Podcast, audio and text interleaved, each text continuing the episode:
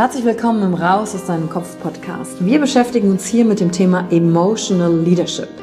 Wir handeln aus zwei Gründen, weil wir etwas fühlen wollen oder weil wir etwas nicht fühlen wollen. Und deswegen gucken wir uns im Leadership drei Säulen an, weil Emotionen sind häufig für viele Menschen noch so ein sehr ungreifbares Thema. Die erste Säule ist die Wissenschaft. Wir gucken uns an, was passiert mit den Emotionen im Körper, was wollen sie uns sagen, welche Bedürfnisse erfüllen sie uns und was passiert dann vor allen Dingen auch im Gehirn. Jetzt kommt die zweite wichtige Säule, das Ich. Wie ist es für dich persönlich? Leadership ist persönlich. Es gibt nicht das, es gibt dich und wie du die Dinge siehst und fühlst und was zu dir passt. Denn jede und jeder ist einzigartig. Und die dritte Säule, es wird ja auch um Social Skills gehen. Wie gehen wir miteinander um? Verhalten, Kommunikationsskills, Führungsskills, Speaking Skills. Also alles um das Wir, das Miteinander zu stärken. Und dazu gibt es eigene Folgen mit persönlichen Erfahrungen von mir und ich schaue aber auch anderen Menschen in ihren Kopf durch Interviews, um zu gucken, wie sie die Thematik für sich gemeistert haben. Und du bist hier richtig, wenn du dir selbst auf die Schliche kommen willst. Wenn du die Kraft deiner Emotionen für dich und nicht gegen dich nutzen möchtest. Und wenn du vielleicht so ein Gefühl hast, von da gibt's noch mehr für dich in dieser Welt. Egal, ob du Führungskraft bist oder nicht. Denn am Ende führen wir immer, unabhängig vom Titel. Emotional Leadership. Discover Emotions, the key to your energy.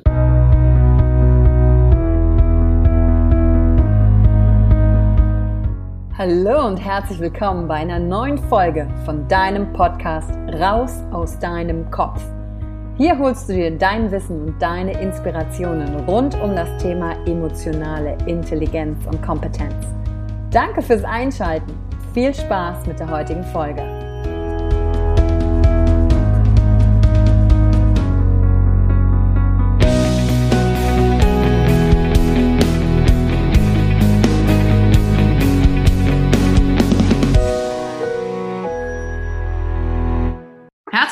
Heutigen Folge im Raus aus deinem Kopf Podcast. Und ich habe heute eine ganz besondere Frau im Interview, denn sie macht etwas in einem großen deutschen Unternehmen, was, glaube ich, in vielen Köpfen noch gar nicht möglich ist, überhaupt gedacht zu werden, aber in einigen vielleicht schon. Und deswegen bin ich froh, dass sie uns heute Einblicke in ihren Kopf gibt, um einmal zu sagen, wie ist sie überhaupt dazu gekommen? Denn mir gegenüber ist Katharina Schäfer die ganz viele Interessen in sich vereint. Und als wir uns eben unterhalten haben, hat Katharina gesagt, sie ist ein bisschen wie so ein Chamäleon. Sie kommt aus der IT, hat Informatik-Kauffrau gelernt, also Dinge programmieren. Es hat dann gemerkt, mir fehlt hier der Mensch, muss dann, äh, ist dann in System- und Kundenbetreuung ähm, gelandet, hat da ihr Augenmerk drauf gelegt. Und dann die Kombination, den Fokus wirklich auf den Menschen zu legen, die hat ihr in der Kombi das geschaffen, dass sie von einem großen deutschen Konzern abgeworben wurde. Vielleicht sagt sie auch gleich noch den Namen, wir werden sehen. Sodass sie heute in der Position, und jetzt kommt's, die Position an sich gibt es in diesem Unternehmen so nämlich schon fast nicht mehr, sondern Katharina hat mir verraten, wir sprechen in Rollen. Und Katharina hat zwei Rollen und die erste Rolle ist die des Operations Managers für Mobilitätskonzepte der Zukunft. Und die zweite Rolle, die sie innehat, ist die der Trainerin für die Selbstorganisation. Denn das ist das Wichtigste beim Faktor Mensch, wenn da keiner mehr da ist, der dir sagt, so und so hast du es zu tun, bis dann und dann und du folgst nur noch, sondern wenn Menschen in ihrer eigenen Stärke sind. Darum kümmert sich Katharina. Was für eine Anmoderation. Herzlich willkommen, Katharina Schäfer. Woo! Vielen, vielen Dank. Äh, eine wunderbare Anmoderation. Ich freue mich, dass ich äh, heute dein Interviewpartner sein darf. Ja, sehr gerne, Katharina. Weißt und wir haben uns ja persönlich getroffen, erst vor zwei Wochen, auf der Hütte, nachdem wir uns Mühe den Berg hochgekraxelt hatten. Und ich war eine der letzten, die hochkam und du standest oben, während alle anderen sich ihre kühlen Getränke hinter die Binde kippten und warst so am Anfeuern, ne? Die, die letzte Kuppe und du da so, uh, ihr habt's geschafft, hier ist das Ziel, ich bin stolz auf euch. Wir, wir waren zu dritt. Und dann sagtest du, ich wusste ja, ich hatte ja keinen Plan, wer du bist. Und dann sagtest du noch, weißt du, Yvonne, ich stehe hier und ich denke so, das hätte ich gerne gehabt, als ich hier oben angekommen bin und deswegen habe ich das für andere gemacht. So war eigentlich unser Erstkontakt, ne? Es ist schön, dass genau das stimmt. Ich habe dich kennengelernt während des Anfeuerns. Krass, oder? Und so kommt. ja. Und äh, wenn du auf einer Party dich Leuten vorstellst und sagst, hey, ich bin Katharina und die fragen dich, was machst du? Was sagst du denn dann? Dann sage ich, ähm, weil es mir am wichtigsten ist, ich kümmere mich in erster Linie um Menschen, ähm, weil beide Rollen, und zu dem Rollenthema kommen wir ja gleich noch, sich äh, um Menschen kümmern äh, beinhaltet und ähm, weil ich ehrlich gesagt mich damit vorstelle, worauf ich sehr stolz bin. Und deswegen ist das ein Punkt, der mir wahnsinnig wichtig ist, mit dem ich mich auch sehr gerne vorstelle. Das sagt manchmal so ein bisschen alles und nichts. Aber wer wirkliches Interesse hat, der fragt eine zweite Frage und dann kann man mehr ins Detail gehen. Ja, so was heißt das eigentlich, ne? Genau. Und daran merkt man dann auch, ist das Interesse wirklich da oder ist jetzt so eine Floskel, um zu ein bisschen Smalltalk zu halten? Und ich bin da auch jederzeit gerne bereit, darüber zu sprechen. Und ich freue mich dann eben, wenn anhand der zweiten Frage man schon gewisse, ähm, äh, ein gewisses Interesse spürt. In meinem Kopf so, wenn du sagst, ich kümmere mich um Menschen, dann in den Köpfen der Leute so, ja, was ist sie? Ist sie jetzt Krankenpflegerin? Äh, Psychologin? Ist sie, Psychologin? Ist sie im Kindergarten tätig? Ist sie Lehrerin? Weißt du, so diese klassischen Rollenbilder poppen dann hoch und wenn du dann erzählst, was du machst, kommt was ganz anderes raus. Da möchte ich aber erst ähm, einen zweiten Teil der Podcast-Folge drauf eingehen, sondern erstmal wissen, mit wem ich es auch als Mensch zu tun habe. Wenn du so für dich alleine bist, Katharina, und nicht diese Sachen machst, die du halt machst, und du bist ja auch gerade in München, wer bist du für dich alleine? Ich würde mich äh, als sehr, sehr lebenslustigen Menschen beschreiben, mhm. ähm, wo ich auch wirklich äh, äh, stolz drauf bin, aus, auf diver aus diversen Gründen. Also ähm, ich bin 35 Jahre alt, falls das noch relevant ist, und ich habe in meinem Werdegang als Mensch und als Familienmitglied und als Tochter und als Freundin ähm, schon Höhen und Tiefen miterlebt, aus denen ich, auf die ich schon auch stolz bin, dass ich sie erleben durfte, aber die waren, äh, ja, also ich habe schon viel miterlebt, auch im Leben, also ob das jetzt Krankheit ist oder irgendwas Schönes auch. Und von dem her, glaube ich, bin ich inzwischen ein sehr reflektierter Mensch mhm. und ähm, lege aber den Fokus schon darauf, irgendwie nach vorne zu schauen und das Positive auch aus dem Leben zu ziehen und ähm, dementsprechend immer auf mich selber zu achten, was ist denn jetzt gerade, was mich treibt, was mich zieht, warum. Also warum lebe ich gerne und äh, was kann ich da tun, um das jeden Tag so ein bisschen neu zu spüren. Und ähm, das muss ich auch erst lernen, in sich reinzuspüren, aber ähm, ich finde, wenn man das mal gemacht hat und so positive Effekte für sich selber merkt, dann macht es richtig Spaß. Also Kannst du da, guck mal, wenn jetzt hier jemand zuhört, ich habe oft im Podcast ähm, auch die Frage, oder auf Instagram kommt so, ja, ich äh, muss wieder lernen, mich selbst zu finden, mich zu spüren, wie geht das? Kannst du sagen, was dir geholfen hat, um diese Antworten für dein Leben zu finden, als auch, wie du die Verbindung da zu dir gefunden hast? Also so vom inneren Prozess, weißt du, Podcast heißt ja raus aus dem Kopf, ja. Was hast du gedacht? Wie gehst du mit dir um? Also kannst du das ein bisschen sagen, wie, wie hat es für dich geklappt? Ja, das ist äh, relativ spannend, weil ich bin, also sowas auch zum Hintergrund, ich bin relativ katholisch erzogen. Mhm. Da kann man jetzt, äh, jeder hat da sein eigenes Bild dazu und das ist auch gut so. Aber was ich dadurch irgendwie im frühen Alter schon gelernt habe, ist also durch so Zeit für sich sich zu nehmen in einem ruhigen Raum. Ich nehme es mal wirklich mal ganz oberflächlich. Also man muss da gar nicht in der Kirche hocken, sondern das war einfach für mich ab und zu. Ich laufe nicht jeden Sonntag in die Kirche, aber ab und zu bin ich dann dorthin gegangen und in einem ruhigen Raum zu sitzen und sich Gedanken zu machen und sich Zeit für sich selber zu nehmen. Mhm. Daher kommt es, das habe ich relativ früh als Jugendliche schon gemacht ähm, oder auch an einem See gesessen auf einer Bank und einfach mal nur nachgedacht, wie fühle ich mich gerade. Mhm da muss ich sagen, das ist relativ intuitiv passiert und äh, mir war das gar nicht so bewusst, dass das was Besonderes ist, wenn man das tut, weil das tut ja oft auch weh. Also es ist ja nicht so, dass man dann äh, mit sich selber da nur feiert, sondern es geht eher darum, was bewegt mich gerade, wie fühle ich mich auch körperlich, ähm, ist mir gerade alles zu viel. Und da mal reinzuspüren, das kam so, ja, irgendwie, als ob es normal wäre. Mhm. Und je älter ich wurde, desto mehr Zeit habe ich für sowas gebraucht. Habe das aber auch eher so nebenbei gemacht. Und abends mal vielleicht so im Bett so reflektiert, was war denn heute besonders cool, was war eben nicht so gut. Ähm, aber sich da einfach bewusst mal drum zu kümmern. Und ähm, das hat gut getan. Und deswegen habe ich es beibehalten. Und jetzt vor zwei, drei Jahren hat es angefangen, dass ich das so ein bisschen mehr in die Tiefe gemacht habe, wo ich gesehen habe, ah, hier tut sich irgendwie was im, in der Arbeitswelt, in meinem Freundeskreis. Irgendwie verändert sich was, dieses ganze Mindfulness-Thema. Mhm. Äh, ich konnte damit gar nichts anfangen. Ich dachte mir, Mindfulness, neues englisches Wort, ja, schauen wir mal, was da rauskommt. Und habe aber von den Erzählungen anderer gemerkt, ach hoppala, das geht ja genau in die Richtung, was ich da auch schon ein bisschen zu bewusst, Situationen zu spüren, Dinge zu erleben, Gefühle wahrzunehmen. Ähm, ach, ich bin ja da auf einem ganz guten Weg, ohne dass ich jetzt vorher einen Yoga-Trainer gemacht habe, was ich auch Bombe finde, aber habe ich nicht gemacht. Aber da sind ganz viele Themen aufgetaucht, wo ich mir dachte, hm, witzig, irgendwie mache ich in die Richtung was und habe von dem Thema vorher noch nie was gehört. Mhm. Aber ich bin, glaube ich, auf dem richtigen Weg. So. Und ähm, ich kann es gut nachvollziehen, dass es ein Thema ist, das äh, jetzt viele Menschen beschäftigt weil sich eben gut anfühlt und weil vorher vielleicht nicht so der Raum war, aber inzwischen ist Raum da. Mhm.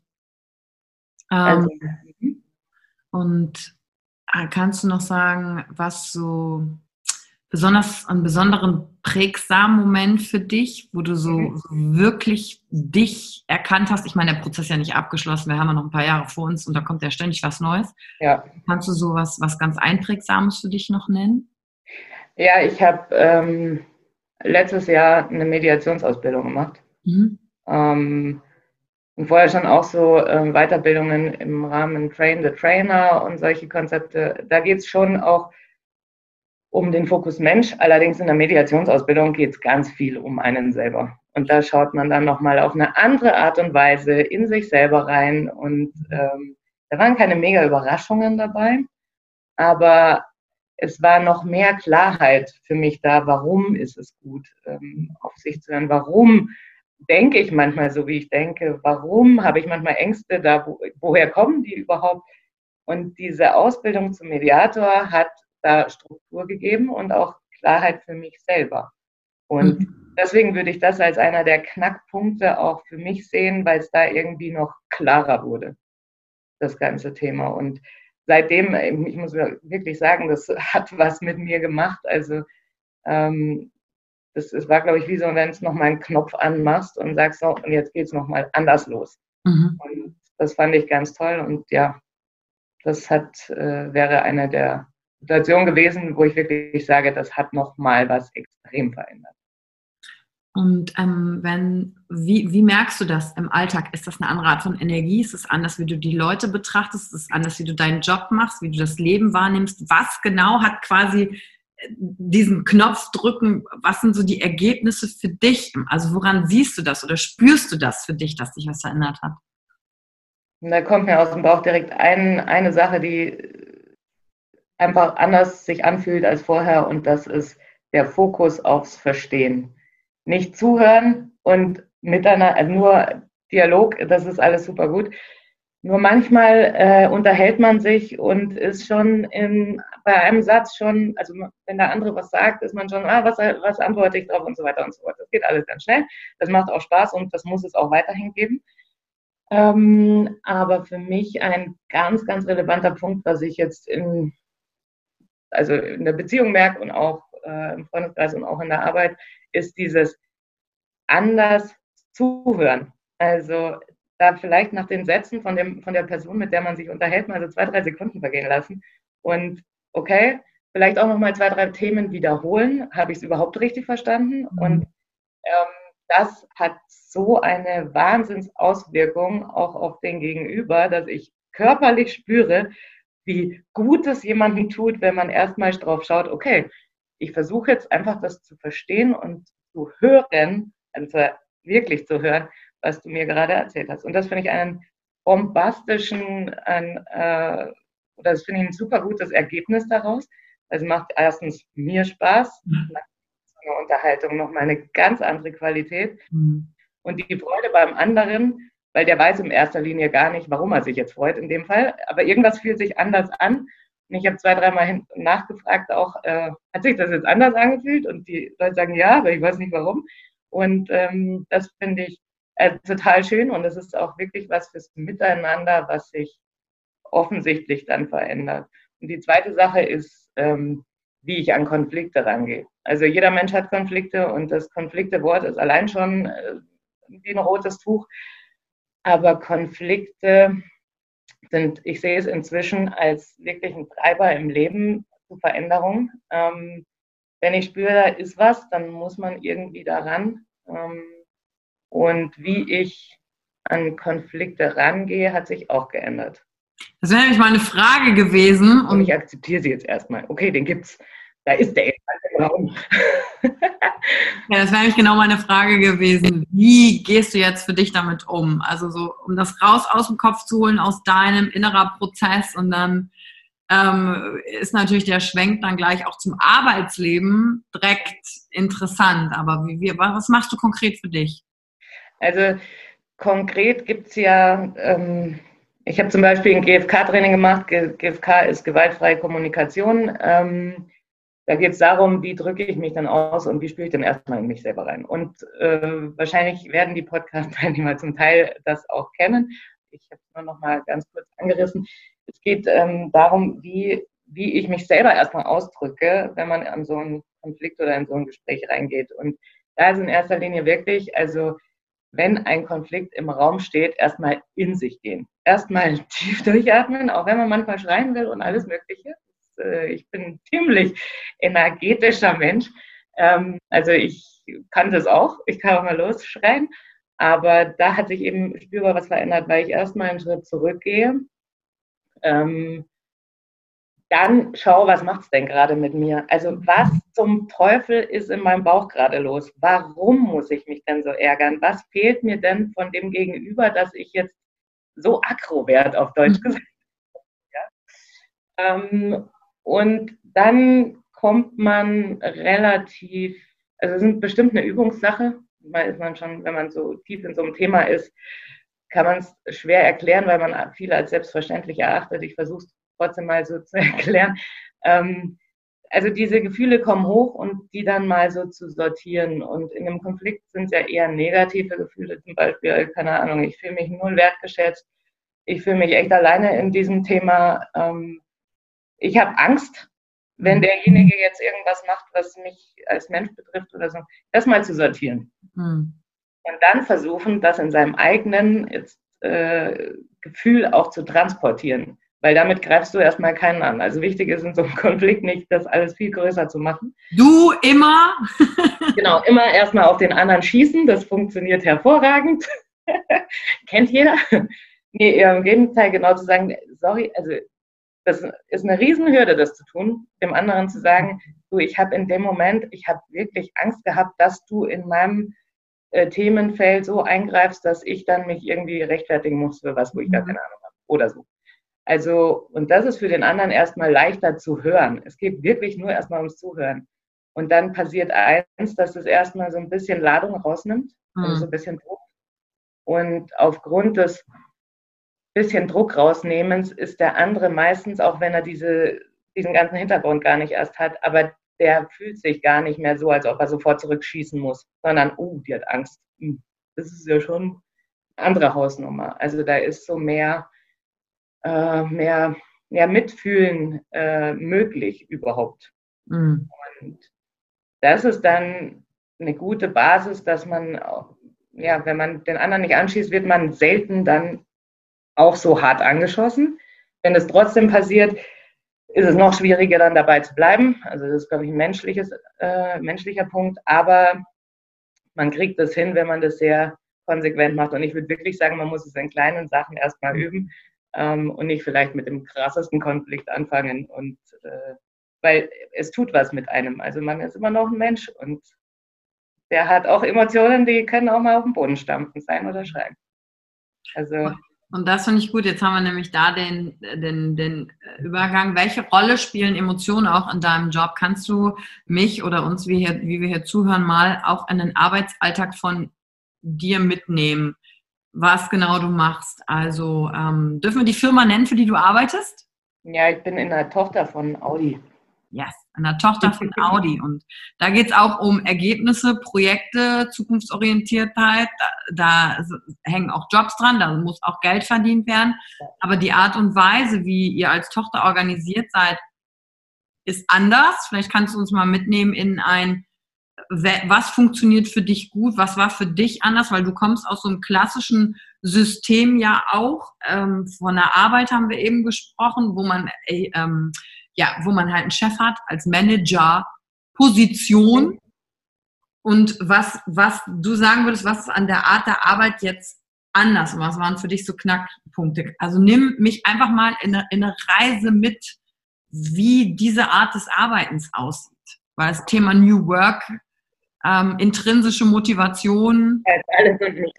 Innovation, das ist ja, glaube also das sind, glaube ich, so Schlagworte, die es trifft. Aber wie, was machst du konkret? Agilität hätte es noch nennen können, weil ah, das fällt auch immer und Digitalisierung und alles gehört dazu. Und ähm, man muss auch sagen, jeder ver, verbindet so ein bisschen mit seinem eigenen Kontext. Ähm, ja, ich erkläre gerne, was sich da so tut. Also du hast schon erwähnt, ich komme aus einem, aus zwei, ich war vorher bei zwei anderen Unternehmen, sehr klassisch organisierten Unternehmen. Mhm. Was man von vornherein mal sagen muss, was auch wirklich sehr viel Sinn macht in vielen Themen. Also man kann nicht sagen, New Work, äh, alles geiler Shit und mhm. äh, altes ist alles schwierig. Also ich glaube, genau das zu verstehen, dass es nicht so ist, ist einer der wichtigsten Punkte in dem ganzen Thema, über das wir uns ja heute auch unterhalten. Ähm, und kannst du kurz sagen, wann das Sinn macht für dich und wann nicht? Ähm, ich, ich denke, es hat alles einen Sinn, dass es irgendwann mal so erschaffen wurde, weil ähm, die Zeiten ändern sich, also die, die, das Umfeld ändert sich, die Rahmenbedingungen für jedes Unternehmen ändern sich. Ich glaube, früher wurde sehr viel auf Stabilität und Effizienz ähm, gebaut. Und mhm. da passt so eine Hierarchie hervorragend auch dazu. Und mhm. es gibt auch jetzt noch Unternehmen, wo das einfach passt. Also ähm, ist meine ganz persönliche Meinung übrigens mhm. dazu. Und ich glaube, es muss sich jeder so ein bisschen das rausziehen, was er gerne oder was er für sinnvoll erachtet. Mhm. Und ähm, es ist auch bestimmt nicht sinnvoll, jetzt diesen klassischen ähm, Hierarch hierarchielosen, schwieriges Wort, ähm, Ansatz für alles und pauschal zu wählen, weil es jetzt einfach sich als neu und gut anfühlt. Okay. Also erstens dauert so eine Transformation und so, so eine Änderung von, von ähm, so, einer, so einem Aufbau von irgendeiner Firma, sage ich pauschal, das dauert richtig, weil zum Teil, also so ein Organigramm an die Wand zu malen und da Namen in Kästchen zu schreiben, das ist schnell gemacht. Also das kennt man, das fühlt sich irgendwie gewohnt an, das ist auch nicht jetzt irgendwie, also jeder, jeder kann damit was anfangen. Jetzt alle Kästchen wegzuradieren und da Kreise oder irgendwas drum zu malen und äh, aus jeder Position äh, irgendwelche Rollen zu machen, ähm, fühlt sich erstmal nicht gut an. Also irgendwie Verantwortung abzugeben, fühlt sich auch nicht gut an. Wer macht das denn dann? Und können das überhaupt alle? Also wahnsinnig viele Fragezeichen. Zu der Frage aber zurückzukommen, warum oder wann macht es Sinn? diese Hierarchie in vielen Punkten blockiert auch. Also gerade in großen Unternehmen, größer mittelständisch, da funktioniert es auch schon hervorragend, ist diese Informationsflussgeschichte und alles, was drumherum gehört, wahnsinnig zäh geworden in, in so richtig fest äh, verankerten Hierarchien.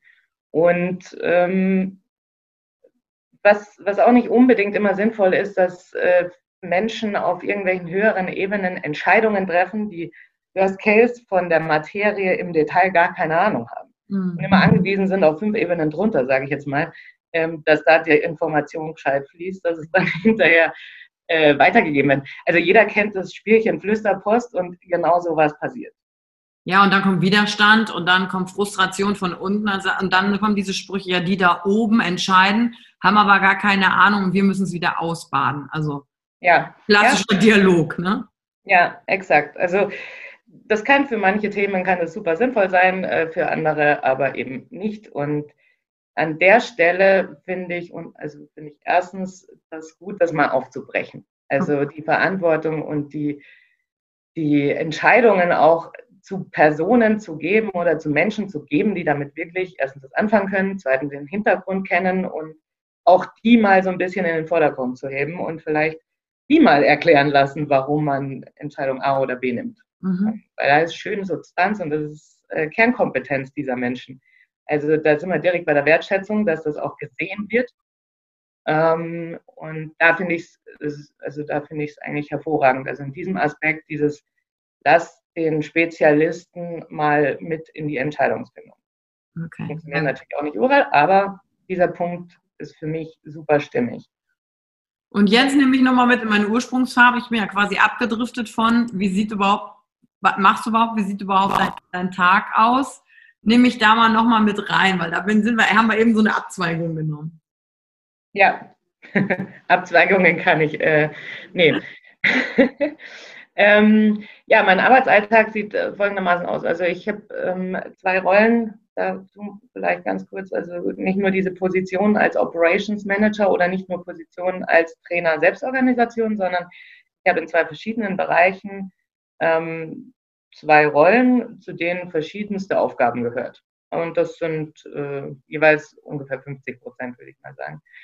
Dementsprechend ist mein Arbeitsalltag äh, so richtig alltagtechnisch nicht, ähm, sondern ich ähm, bin viel in Moderation, also ich werde angefragt äh, in Facilitations.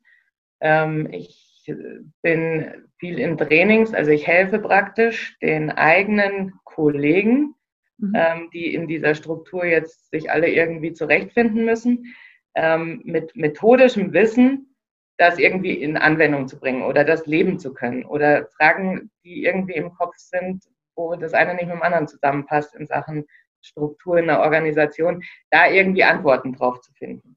Mhm. Und ähm, das ist der eine Teil, das ist einer der Kernteile in meiner Trainerfunktion. Und der andere Teil, der für mich persönlich als also ein wahnsinniges Ausgleich ist, ist, ich habe eben noch diese Operations-Rolle und kümmere mich dort um Prozesse und IT-Anforderungen. Also ich schreibe so richtig klassisch schön Tickets mit IT-Anforderungen. Ähm, das wechselt sich jeden Tag so ein bisschen ab. Einmal ist die Moderationsrolle mehr, dann ist wieder die IT-Anforderungsrolle mehr. Und für mich ist das wie so eine Waage, die immer im Ausgleich bleiben muss. Also zu viel vom einen es fühlt sich manchmal nicht so gut an, weil es einfach zu viel emotional wird und zu viel vom anderen ist nichts, weil da fehlt mir wieder der Mensch. Und da kann man so schön auf, aufs Bauchgefühl hören, wo ist denn gerade mehr und weniger. Mhm. Und in der Organisation kann ich eben schon nicht überall, aber ich kann schon sehr gut selber steuern, wo welches Thema jetzt viel Platz nimmt oder Platz hat. Dementsprechend ist mein Alltag nicht klassisch, aber ausgefüllt. Und äh, du hast, also wir haben ja eben gesprochen und du hast gesagt, mit ungefähr 80 Prozent äh, der Menschen im Team hast du schon gearbeitet, hast du, die hast du schon gesehen. Ähm, kannst du es noch ein bisschen konkreter machen für jemanden, der da gar keinen Plan hat? Ich stelle mir vor, guck mal, ich, ich fange jetzt bei Audi äh, äh, bei euch in der Tochterfirma an. Und ähm, dann habe ich so meinen ersten Tag. Und ich komme so aus dem klassischen System und denke so, okay, an wen muss ich berichten? Was sind jetzt hier meine Ziele? Was habe ich jetzt zu tun? Und dann komme ich jetzt zu euch und ist meine erste Frage, ist das überhaupt noch so oder fängt das da schon komplett anders an? Und dann wie ist es denn? Also, womit haben denn Leute zu kämpfen und wie, wie schaffst, schaffst du oder schafft ihr den Rahmen, dass Leistung möglich ist, dass Projekte umgesetzt werden, dass es vielleicht auch Deadlines gibt? Also, wie geht das? Ja, also, wenn du jetzt äh, heute oder morgen anfangen würdest, wird es schon folgendermaßen ablaufen. Also so ein klassisches Onboarding, wir holen dich mal ab, so dass du so ein bisschen von allem mitkriegst, ähm, würde stattfinden. Also es ist, äh, ist auch sinnvoll.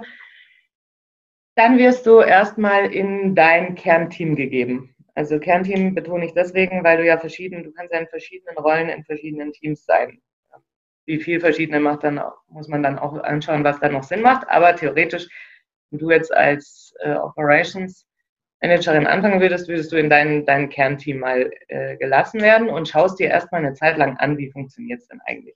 Weil wir herausgefunden haben, wenn ich direkt mit einem Basistraining für Selbstorganisation starte, ist alles theoretisch und man kann es überhaupt nicht nachvollziehen. Mhm. Also irgendwie heißt alles anders, aber ist es nicht auch irgendwie dasselbe? Hm. Dementsprechend geht man erstmal für eins, zwei, drei, vier Wochen äh, zu seinen Kollegen und das, glaube ich, fühlt sich sehr klassisch an. Es gibt ja, ja genauso in den Teams Meetings, es gibt äh, Aufgaben, die man hat, es gibt äh, Tagesgeschäft, das man erledigen muss. Also das ist ja alles nicht weg, nur weil es anders organisiert ist. Mhm.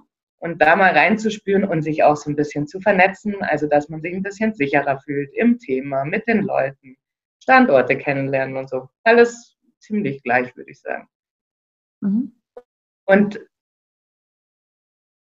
dann fängt es an, also ich glaube, dass man bei uns relativ schnell mitkriegt, wie sich Menschen unterhalten, dass was anders ist. Oder in was man in, involviert wird. Das sind so, so nebenbei Themen, wo man merkt, oh, irgendwas ist da anders, aber warum?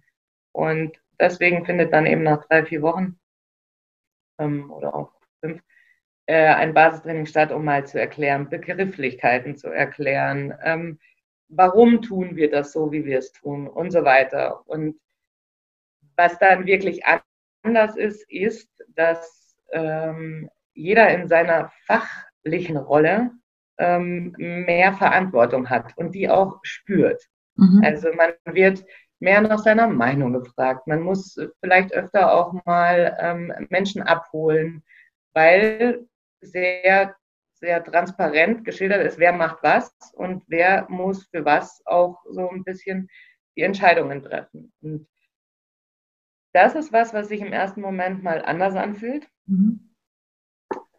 Und ähm, auch, es gibt, also was es jetzt wirklich nicht gibt, ist jemand, der dir jeden Tag die, über die Schulter schaut und sagt, das und das und das machst du bis übermorgen, sondern du musst sehr, sehr viel selber deine Themen strukturieren und priorisieren und auch aussortieren. Mhm. Und das ist was, wo wir es sehr schnell mitbekommen haben, man braucht Hilfe. Und da gibt es auch Methoden, Trainings, wie organisiere ich mich eigentlich selber, wenn mir keiner mehr jeden Tag sagt, was ich jetzt unbedingt tun soll. Mhm.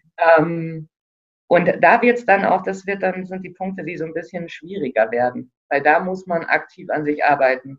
Und das kann man vorher schwer einschätzen, ob das, ist es mein Ding oder nicht, muss man irgendwie erstmal spüren.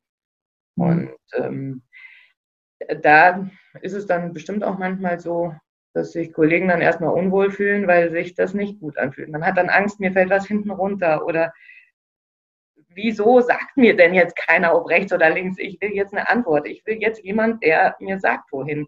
Mhm. Ähm, das sind Themen, die kommen.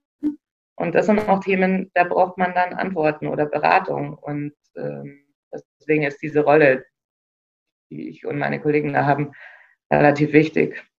Ja, sehr wichtig, weil der, der Begriff, der mir gerade in den Sinn gekommen ist, als du gesprochen hast, war, es geht nicht, äh, es geht hauptsächlich um Selbstführung und nicht nur Führung. Also ich, wenn ja. das Bild kam rein, dass ich gedacht habe, okay, ich, ich fühle mich jetzt wie so eine wie so eine Murmel im Haufen von Murmeln, aber alle Murmeln durcheinander.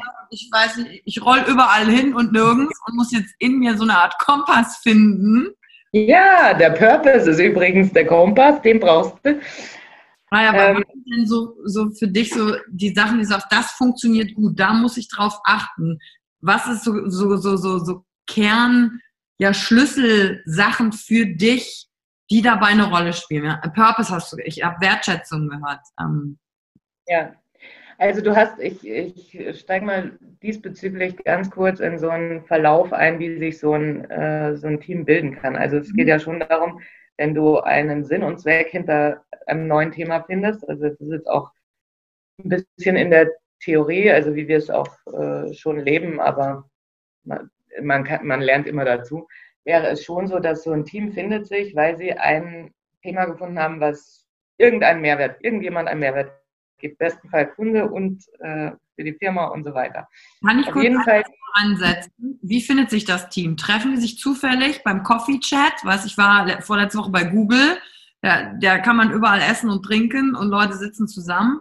Finden sich einfach Leute mit fachlichen Kompetenzen, reden über ein Thema, überlegen, Zielsetzung des Unternehmens ist, wie können wir es besser machen? Das ist so der Überbau. Und dann reden die, einer teilt eine Idee, fünf Leute sagen geil und dann haben wir ein Thema. Also findet das so statt? Zum Beispiel. Also ich, ich würde da behaupten, es gibt mehrere äh, Kanäle, wo sowas stattfinden kann. Also wir haben für so fachlich zusammengehörende Rollen ähm, auch Plattformen, wo sie sich einfach treffen. Man kann das Stammtisch nennen, man kann das Kamingespräch oder was es da alles gibt ähm, nennen. Da findet, da kann sowas stattfinden oder wirklich, also wir haben auch viele Möglichkeiten, wo man sich einfach so sammeln oder treffen kann und äh, Kaffee gemeinsam holen kann. Also da, da gibt's, da würde ich gar keinen, okay. gar keinen Kanal ausschließen. Und aber den Oberbaurahmen bietet eure Firma und sagt, also gibt so einen Purpose der Firma, Unternehmenszweck, der ist definiert. Und dann sagt aber sich jeder selber, wie kann mein Beitrag dazu sein zu dem Purpose, das ist aber nicht mehr, was mir vorgegeben wird.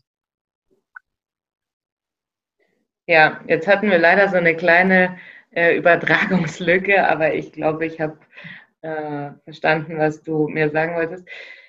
Ähm, genau, also die Firma hat genauso einen Sinn und Zweck, also einen Purpose, wie äh, jeder Mensch, jeder Mensch haben sollte und jedes Team, sage ich jetzt mal, oder jeder selbst haben sollte. Ähm, das, ja, das ist so. Also auch so eine Ausrichtung wie so eine, du brauchst Leitplanken. Also Selbstorganisation heißt auf gar keinen Fall, es gibt keine Regeln.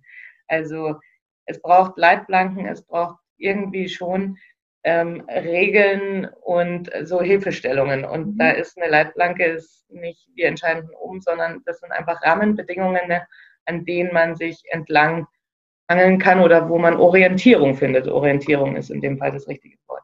Und das ist super wichtig. Ohne das geht's nicht. Und von dem her dein Hinweis gerade super. Ja, die Firma hat einen Purpose und dieser, dieses Team, ich sage immer gern Sinn und Zweck, weil wir machen immer alles auf Englisch und ja, hört sich irgendwann an wie so eine Floskel, aber dieser Sinn und Zweck eines jeden Teams, der muss gegeben sein. Mhm. Und der muss auch für die Firma eben zu dem Purpose der Firma passen. Und dann ist es schon so, also man kann das auf diverse Arten und Weisen tun, aber dass man eben ähm, Rollen erstmal definiert, also was brauchen wir, um diesen Sinn und Zweck zu erfüllen. Und dann geht es schon in eine intensive Phase, so in drei Schritten, geht erstmal nur um konkret den Purpose zu finden. Dann geht es darum, die Rollen zu definieren, darüber zu sprechen und zu schauen, wie sinnvoll ist das. Und ja, das machen die alles selber. Das ist genau der Punkt, ähm, der dann aufwendiger ist, sage ich mal. Dann geht es auch darum, die Teammitglieder, also die findet man dann, also die kann man ausschreiben, wie wenn man jetzt, inter, also Stellenanzeigen intern, äh, obwohl Stellenanzeige das falsche Wort ist, also eine Rollenbeschreibung intern und dann findet sich das Team und dann wird erstmal so ein bisschen Team kennenlernen, also Stärken. Welche, wer hat welche Stärken? In welche Rolle ist das genau die Rolle für ihn? Dann lernt man sich kennen und schaut, wo passt es denn eigentlich? Mhm. Und ähm, was auch noch super relevant ist in dem Kontext, ist dann, wie organisieren wir uns? Also die, die äh, Weisen, wie arbeiten wir zusammen? Also wie synken wir uns, also wie, wie bleiben wir alle auf demselben Stand, müssen wir überhaupt alle auf demselben Stand bleiben? Ähm, und wie machen wir so ein Governance in diesem Team? Also wie treffen wir Entscheidungen fürs Team, das Struktur betrifft? Und da gibt es dann wirklich ein Training, wo wir nur Prototyp, wie kann sowas ausschauen, machen. Okay, das heißt, du in deiner Funktion als Trainer für Selbstorganisation gibst dann quasi die Methodiken mit, Möglichkeiten mit, dass wenn das Team in ihrem Thema zusammensitzt, idealerweise alle bei euch im Training waren ja vorher und dann sagen, mhm. okay, mal, das sind die Sachen, das ist unser Thema, das sind die Sachen, die haben wir bei Katharina gelernt. Was davon, von diesem Baukasten der Selbstorganisation, der, der Governments, wie wollen wir zusammenarbeiten, passt jetzt zu uns als Team und ja. zu unserem Thema. Ja, exakt das. Und da finde ich, das, was du gerade gesagt hast, äh, super ausgedrückt. Also genau dieser Baukasten. Also ganz viele äh, Möglichkeiten erstmal anbieten und Optionen aufzeigen und dann schaut, schauen die Teams eben, was passt zu uns. Wohl wissen, dass es äh, gewisse, wie ich vorher schon meinte, gewisse Regeln gibt und Prozesse, die man einhalten muss. Also wie man so, so Kapazität praktisch bei sich im, im Team verankert ist so eine Sache. Also da muss es einen Prozess geben, weil sonst äh, artet es im Chaos aus. Und das sollte es nicht. Also von dem her, ähm, ich gebe Ihnen methodisch eben mit, wie Sie das finden, was Sie da brauchen. Mhm. Und warum es überhaupt wichtig ist, dass sie es finden sollten und so weiter. Also so, ich unterstütze diesen, diesen Sinn und Zweck und helfe ihnen, das Ganze zum Leben zu, äh, zu erwecken. Mhm. Und ähm, der, der letzte Schritt in diesem, okay, jetzt läuft erstmal, ist, ähm, die Kollegen lernen, äh, Feedback zu geben und Konflikte zu lösen. Also da gibt es schon so Grundkenntnisse dann, die wir mitgeben oder die ich mitgebe. Ähm, wie macht man denn sowas? Weil auch da, wenn es keinen mehr gibt, der oben drüber sitzt und sagt, du das, du das, du das, ähm, kommt es zu mehr Konflikten zum Teil, weil ich mich ununterbrochen austauschen muss und viel enger vernetzt arbeiten muss. Und ähm, ja, das liegt in der Natur des Menschen. Wenn da mehr davon ist, dann wird es auch mehr zu Reibung kommen. Und das nicht nur als negativ zu betrachten, sondern das wirklich als so ein bisschen als Antrieb für Veränderung und Verbesserung auch zu nutzen. Das ist, das ist so ein bisschen Mindset, was sich da ändern muss. So Konfliktkultur, Mindset in dem äh, Kontext. Und das dauert. Also das ist was, was man nicht sagen kann. So, und jetzt besuchst du drei Tage lang zwei, äh, zwei Stunden am Tag genau dieses Seminar und danach funktioniert es. Also das ist was, was jeder Mensch für sich individuell mehr annimmt, schneller annimmt, nicht annimmt oder wie auch immer. Ja. Und das heißt, die haben dann ihr Thema, setzen sich auch selbst Milestones, wann sie es fertig haben wollen. Und dann gibt es aber trotzdem noch irgendwie firmenmäßig irgendjemanden irgendwo, der sagt, super Projekt oder fällt das weg, weil das rein durch diese Selbstorganisation passiert? Das ist die eine Frage. Und die andere, denke ich, ist, dieses mit dem Reiben, das macht ja erst, dass die Sache anfängt zu glänzen. Dazu mhm. muss Reibung erstmal stattfinden. Weil ich eine klassische Hierarchie habe, dann folge ich halt öfter auch mal unhinterfragt. Und aber wenn ich das nicht mehr habe, dann habe ich halt mehr Fragen und dadurch kommt halt die Reibung. Das heißt, der menschliche Aspekt spielt da ja die entscheidende Rolle. Viel Selbsterkenntnis, wie reagiere ich eigentlich im Konflikt, ne? Wie Emotionsmanagement. Also das sind so zwei, auch nochmal zwei Fragen. Einmal, gibt es dann noch jemanden, der sagt immer super Thema? Oder nee, also liebe Projektgruppe, das passt hier nicht. Also gibt es irgendeine Art der Überprüfung noch? Und der zweite ist, äh, menschlicher Aspekt und was aus deiner Sicht ähm, auch das, das Wichtigste ist für sich selber. Womit sind Menschen konfrontiert? Weil ich glaube, da kommen die Emotionen hoch. Weil am Anfang, wie mit jedem Projekt, du machst was Neues, bist voll begeistert, dann kommen Schwierigkeiten, dann kommt Druck. Was macht, dass das Ding bis zum Ende erfolgreich durchgezogen wird? Ne? Mhm. Also zu deiner ersten Frage gibt es noch Entscheider. Ähm, ich würde es nicht Entscheider nennen. Ich ich würde es anders nennen, und zwar, was wir wahnsinnig viel haben, und zwar viel mehr als vorher, sind so Sparingspartner. Mhm. Also Menschen, die draufschauen und Feedback geben. Und das ziemlich kontinuierlich. Ähm, und die auch immer, also ein Recht haben, ein valides Veto einzulegen. Also das wird es immer geben. Ob das jetzt der fachliche äh, Experte ist oder ob das jetzt irgendwie äh, keine Ahnung, ob es die Geschäftsführung ist. Ähm, das wird es immer geben. Also da werden einfach nochmal andere Perspektiven eingenommen, die wichtig sind und richtig sind. Und die haben jederzeit, also wenn es wirklich valide ist, auch das Recht, äh, ein Veto einzulegen. Also diese Validitätsprüfung, die gibt es auch. Also da gibt es dann gewisse Fragestellungen, ob das mhm. Ding valide ist.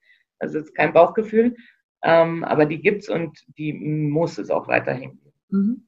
Nur diese, diese Personen sind können sich abwechseln. Also das kann sein, dass echt der Kollege ein, ein der kriegt irgendwas mit und sagt, na, habt ihr denn das schon gedacht? Also das, puh, äh, schwierig. Und dann wäre sein Veto oder sein äh, Feedback genauso wichtig wie jedes andere auch. Ah, interessant, dass es keine hierarchische Gewichtung sozusagen gibt. Genau, ja. Also es gibt natürlich Kreise, wo du es halt dann, also Sparings, ich sag's jetzt mal, man könnte jetzt einen Sparing-Kreis nehmen, da, da wird es dann auch nochmal auf Herz und Nieren geprüft, weil es einfach wichtig ist. Ich meine, wir machen das alle nicht zum Spaß und es braucht äh, Substanz, dass das für die Firma einfach auch relevant ist und äh, auf keinen Fall irgendeinen Schaden verursacht. Deswegen ist es super wichtig, dass es genau diese Kreise gibt. Aber es ist eben diese, diese Veto-Geschichte und nicht, äh, okay, wir haben jetzt, also es gibt weder einen, der sagt ja oder nein, noch äh, haben wir jetzt äh, alle, die zustimmen müssen. Also von dem her, sondern es ist eben valide Vetos sind, werden gesehen und müssen gesehen werden. Aber sonst ist es ein bisschen freier, ja. Okay. Und zur zweiten Frage, was äh, macht es mit mir als Person? Ja, und die Emotionen, also was, für, was du auch sagst, was ist das Wichtigste innerhalb dieses Prozesses für einen selbst? Mhm. Weil da kommen ja viele Emotionen und so weiter hoch, ne? Ja, da kommen, also in, in dem Prozess schon auch. Also ich überlege gerade, ähm, was, äh, also in diesem Prozess an sich ist natürlich durch das, dass wir, äh, wenn wir über, wie sprechen wir miteinander reden und wie geben wir Feedback und was tun wir da eigentlich alles, da, da werden Themen angetriggert und angestoßen, wo es sein kann, dass jeder individuell erstmal darauf reagiert, weil jeder persönlich an einem anderen Startpunkt oder an einem anderen Punkt in seinem Leben ist. Ähm, die werden, an, also da, da, da, merkt man schon, da tut sich was, aber das ist halt sehr individuell und das kann einmal sein, dass man auf einmal Angst kriegt, oh Gott, auf was habe ich mich hier eingelassen, als ich hier angefangen habe. Mhm. Ähm, oder auch, äh, ist es richtig, dass wir jetzt das Projekt machen? Also irgendwie denkt man ein bisschen mehr nach und ein bisschen anders, wenn man mehr Verantwortung hat. Mhm. Das ist bestimmt ein Gefühlsteil, der sich da äh, bei jedem individuell einschleicht. Ja, und nicht alle fühlen sich mit mehr Verantwortung wohl, ne? Genau. Das ist, äh, das ist super relevant und das, ich würde sogar sagen, äh, dass das nur 60 äh, bis 70 Prozent sind, auch eine Eigenwahrnehmung. Ähm, also das kommt und da muss man eben dann drauf achten und deswegen sind diese ganzen, man muss sich Zeit nehmen für Veränderungen und ähm, da ist es dann genau noch relevanter rauszukriegen, wer fühlt sich denn überhaupt damit wohl? Wer fühlt sich gar nicht damit wohl und warum? Und was können wir tun, um dieses Team so sinnvoll wie möglich mit verschiedensten Stärken und Kompetenzen aufzubauen, so dass es dann funktionieren kann? Weil es gibt auch Jobs, die äh, da haben halt 80 Prozent keinen Bock drauf, aber es gibt genau diese 20 Prozent, äh, die sich genau da wohlfühlen. Und das gehört zu finden und rauszufinden. Und die Möglichkeit gibt es. Und deswegen finde ich diesen, dieses Thema an, an dieser neuen Arbeits- oder Organisationsgeschichte so wahnsinnig interessant, weil es den ganzen Mensch betrachtet und nicht nur, du hast jetzt vor 15 Jahren das und das gelernt, deswegen machst du das jetzt hier, ob du willst oder nicht und ob du es als sinnvoll erachtest oder nicht, du tust das. Das hat sich gedreht und das ist diese positive Energie und die positiven Gefühle, die kommen dadurch wieder raus. Und das ist das, warum ich von diesem Thema so begeistert bin.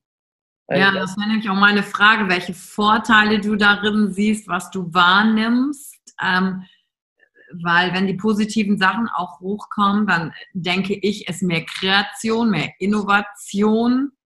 Ähm, ja. haben, sehen Menschen einen Sinn, schleppen sich nicht hin mit ihrem Körper zur Arbeit, sondern sind involviert, sind engaged da drin. Und es wäre meine Frage an dich, wo du so arbeitest. Was sind für dich die, die signifikantesten Vorteile, auch den Menschen ganzheitlich zu betrachten innerhalb der Arbeit? Also ich nenne ein Beispiel, um den Vorteil ein bisschen besser erklären zu können. Ähm, wir machen vor vielen Meetings machen wir ein Check-in. Und am Anfang wurde das, also ich habe auch schon von einem äh, Teilnehmer dann gehört, ja, und morgen tanzen wir unseren Namen oder was ist jetzt. Ah, ja, das sind die Klassiker, die höre ich auch. Also das, äh, wir machen ihn trotzdem und inzwischen wird das sehr gern angenommen. Und ähm, ein Punkt, um diesen Vorteil rauszuarbeiten, ist eben, da kann jeder, also Check-in bedeutet, du sagst ganz kurz, du nimmst dir ganz kurz vor dem Meeting die Zeit und sagst so, wie bin ich jetzt gerade hier und wo ist meine Aufmerksamkeit? Ähm, hat jeder kann sagen, was er gerne möchte. Also ich bin mit der S-Bahn hier, ist halt nicht so sinnvoll, aber ja, geht auch. Also alles gut. Ähm, jeder hat in seiner Verantwortung, was er da sagt. Und man merkt erstmal ist Ablehnung, weil anders, äh, was ist das? Ähm, bei manchen Menschen. Und es hat sich aber herauskristallisiert, dass inzwischen wirklich sehr viele Menschen sehr gerne machen und auch nutzen. Und zwar deswegen, weil man viel ein besseres Gefühl für die Kollegen hat, die am Tisch sitzen. Und es kann einfach sein, dass ich beschissen geschlafen habe und heute Morgen alles schief lief und eigentlich bin ich mit dem Kopf gerade noch, keine Ahnung, äh, an der Trambahnstation. Und wenn ich das sage, passiert eins, erstens ist ausgesprochen, was manchmal sich einfach viel leichter anfühlt als vorher. Und zweitens haben die Kollegen die Chance, naja, der ist ein bisschen müde, jetzt nehmen wir Rücksicht.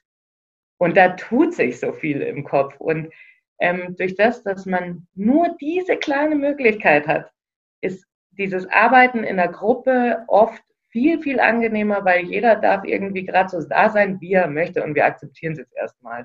Und diese Rücksichtnahme und Hilfsbereitschaft dann zum Teil auch und dieses sich selber so oder sich gegenseitig ein bisschen besser kennenzulernen, das ist so, was wirklich so dieses das gute Gefühl auch ausmacht, warum es wirklich mehr Spaß macht. Und äh, ja, also ich habe 15 Jahre vorher eben in anderen Unternehmen gearbeitet und dieses Gefühl hatte ich natürlich bei manchen Kollegen, aber in der Masse und in diesem Alltag so nicht. Und das macht Freude.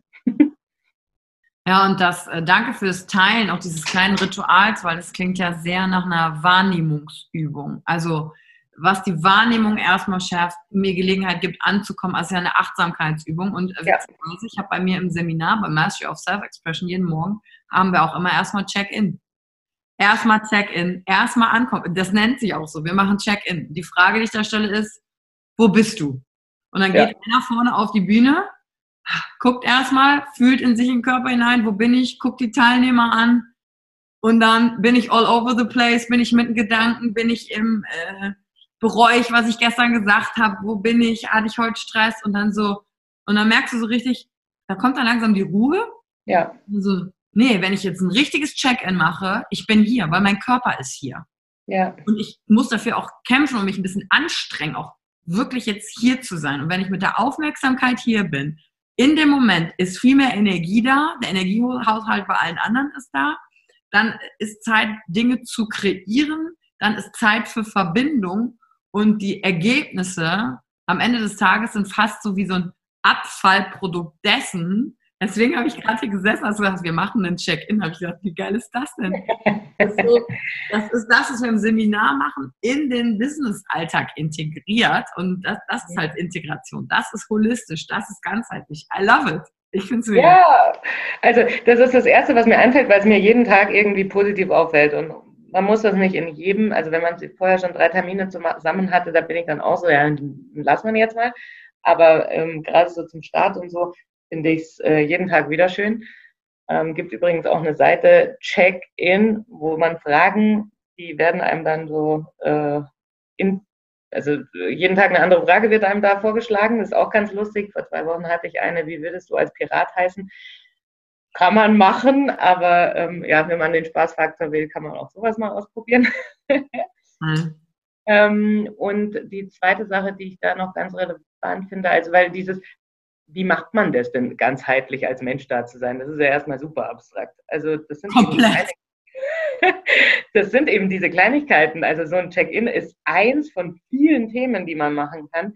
Was zum Beispiel ein zweites ist, was auch relativ schnell anzuwenden ist, ähm, hört sich jetzt auch erstmal nur methodisch an, aber was das macht, ist das Wichtige. Erwartungshaltungen vor Terminen abzufragen. Das ist, ich habe Interesse daran, dass du bekommst, was du brauchst, weil du nimmst dir jetzt Zeit, hier zu sein. Das ist, man kann es erstmal, auch wenn man es nicht versteht, denkt man, ja, okay, wir gleichen mal ab, ob wir alles selbe Verständnis haben.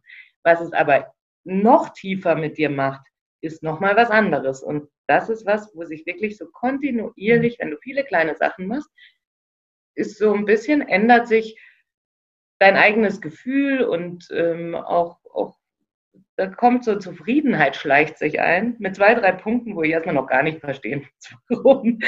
Und äh, ich habe das an mir selber gespürt und äh, das finde ich eigentlich so dieses wahnsinnig Schöne. Und ähm, noch ein dritter, um nochmal äh, ein anderes Beispiel zu nehmen, was wir auch viel machen, das ist, jetzt kommen wir zu dem Wort hier Agilität und so, was wir festgestellt haben, was super wichtig ist, auch in so einem Konstrukt, in dem wir uns bewegen, ist rückwirkend drauf zu schauen und das regelmäßig. Was haben wir gemacht? Was ist gut? Was ist nicht so gut gewesen? Schauen wir uns in die Augen. Was müssen wir ändern? Und ähm, also so eine klassische Retro, wie man es eigentlich aus mhm. IT-Entwicklung, aus Scrum, ähm, dass man eben diese Retrospektiven macht, um immer wieder zu schauen, wo klemmt's denn? Und diese Klemme auch wirklich rauszuräumen, weil das kommt, mit der Zeit kommen wieder neue. Und wenn man das aufhäuft, dann ist irgendwann, ist irgendwann nicht mehr so schön. Und dementsprechend auch auf sowas einen Fokus zu legen, macht diese Retros, um gemeinschaftlich besser äh, arbeiten zu können und um, also, um wirklich äh, sich wohlzufühlen. Also, das ist mhm. super wichtig. Ja, einen entscheidenden Faktor, finde ich, hast du da auch gesagt. Nicht nur, nicht nur auf die Klemmen, sondern auch das, was war gut. Mhm. Ich habe erst gestern ein, äh, äh, ein Training gegeben im Rahmen eines Change-Prozesses. Also da geht es nicht um Systematiken und Prozesse, sondern äh, um, wie geht eigentlich der Mensch mit dem Change um. Eine der ersten Sachen, die wir morgens gemacht haben, ist zu fragen, ähm, was war hier dein größter Erfolg bisher, mhm. auch im Konzern? Und dann habe ich halt die Frage gestellt, was glaubt ihr nicht, warum haben wir diese Frage gestellt? Und dann kamen so ein paar Antworten und ähm, natürlich ist Sinn der Frage, ich bin erst bereit, auch in der Zukunft etwas Neues zu tun, wenn ich mit der Vergangenheit die wertschätzend abgeschlossen habe. Und, und weil sonst ist bei Thema Veränderung und Agilität und Bewegung ist sonst alles, was in der Vergangenheit war, vom Gefühl her manchmal, ja, das war jetzt nicht gut genug. Alles, was ich bis dato mache, hat jetzt keinen Wert mehr. Und dann habe ich natürlich Widerstand, in die Veränderung in die Zukunft zu gehen und das einfach auszuhebeln. Und ähm, wir nennen das nicht Retro, wir nennen das dann auch äh, zum Beispiel Debrief. Ne, wir debriefen. Was ist passiert? Wie hast du dich gefühlt? Was haben wir gelernt? Und was machen wir jetzt damit? Also vier Fragen, ja. voll die Magie, die auch, wie, wie den zweiten Tipp, den du gegeben hast, sorgt alles für Klarheit. Ne? Dass ich ja. mir selber nochmal klar werde. Da habe ich nämlich eine Frage. Wenn ich solche Sachen im Training mache und mit Leuten, die das nicht gewohnt sind, gerade aus dem Firmenumfeld, Mhm. Weißt du, die sind dann gewohnt, so Trainings, PowerPoint an der Wand, voll beballere, acht Stunden, dann gehen sie nach Hause, haben nichts gelernt. Wir nennen das äh, Bulimie-Präsentation, die Bulimie und rauskotzen. Und dann ist das am Anfang für die viel anstrengender, wenn ich jetzt mit diesen Fragen komme, dass die sich hinsetzen müssen, dass die sich jetzt Gedanken machen müssen.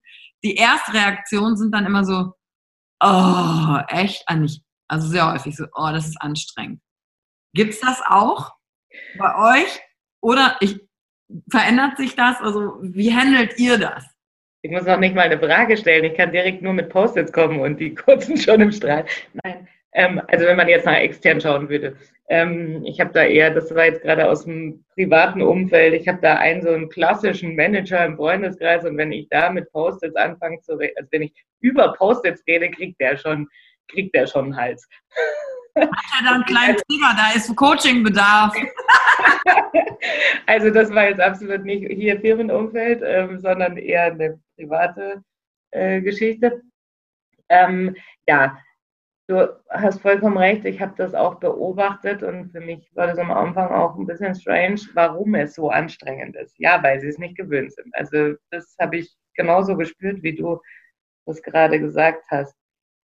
Ähm, wenn ich merke, dass ich in Teams bin, die damit noch so gar nicht äh, gearbeitet haben und wo ich schon das Gefühl habe, ach, das könnte aus Erfahrung raus für die extrem anstrengend sein, dann mache ich Häppchen und dann baue ich denen wirklich, also meistens gibt es eine Vorbesprechung für so große äh, Teilnehmerkreise, ich mache dann halt mal ein, zwei Folien rein. Und wenn ich nur das, was ich normalerweise methodisch auf der Tonspur sage, baue ich auf eine Folie, weil dann hat man so das Gefühl zwischen, oh, jetzt ist was Gefundenes. und bei, das kenne ich, hier kann ich mich festhalten. ja, und allein wenn nur der Beamer angeht und das Geräusch da ist, habe ich manchmal schon das Gefühl, oh, jetzt fühlen sie sich gut. Also das ist gar nicht irgendwie das despektierlich gemeint, das ist einfach wirklich dieses, okay, ich kann mal selber mich entspannen, weil jetzt muss ich mich nicht so anstrengen. Also mhm. ich kann das total nachvollziehen als Teilnehmer, mhm. wenn ich irgendwas machen muss, was mir neu ist.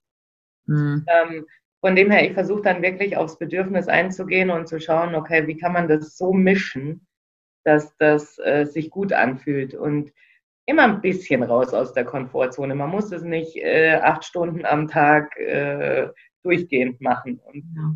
Immer ein Stückchen mehr, immer ein Schritt mehr. Ne? Ja.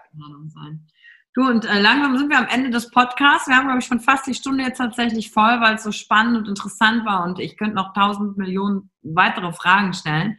Aber ich würde jetzt gerne noch einmal zurück zu dir privat kommen. Was ist denn eigentlich dein Purpose, dein Lebenszweck? Hast du deinen Sinn der Existenz gefunden?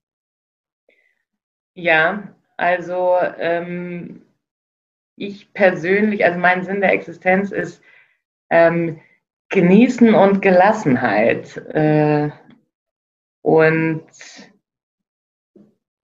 also für mich persönlich ist Genießen und Gelassenheit so ein bisschen das, was ich äh, für mein Leben mir wünsche. Und ähm, ja, da, ich habe ich hab da mir so selber mal ziemlich viele Gedanken gemacht, aber das drückt, glaube ich, ganz gut aus, in welche Richtung ich da mit meinem persönlichen Purpose gehe. Und ähm, ja, ich finde, das ist auch wichtig, dass man sich Gedanken macht, aber so ein, ehrlich gesagt, so einen coolen Satz, wo ich immer unsere Teams hier dazu bringen will, den habe ich nicht.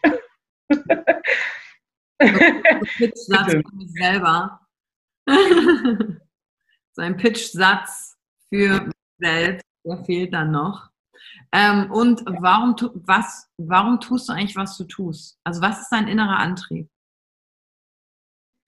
Mein innerer Antrieb ist, ähm, ich möchte, also vielleicht sage ich da mal, was ich vorher gemacht habe, deswegen, also meine fünf Stärken, also ich habe so einen Stärkentest gemacht und der hatte mir auch vor drei Jahren schon die Augen geöffnet, weil ich habe anhand der Stärken gesehen, äh, warum ich manchmal frustriert bin oder warum es mich manchmal langweilt oder warum ich mich manchmal so unfassbar freuen kann über was, wo sich andere gar nicht so freuen wie ich.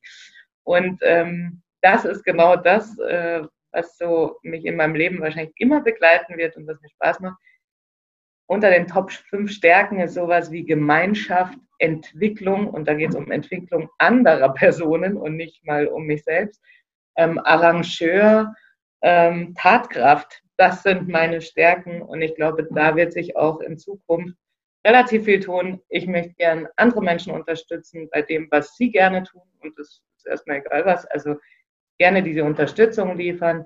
Dann viel in der Gemeinschaft an neuen Themen, ähm, also so Innovation und neue Themen, das ist schon was, dafür brenne ich auch. Also ähm, da muss nicht, also ich stehe nicht so drauf, dass alles so bleibt, wie es ist und da ist mein Fokus, sondern ähm, gewisse Stabilität brauche ich. Aber ich helfe super gern bei Veränderungen und bei was Neuem mit, weil das gibt mir Power und ähm, da habe ich gemerkt, passen halt auch meine Stärken bombastisch dazu.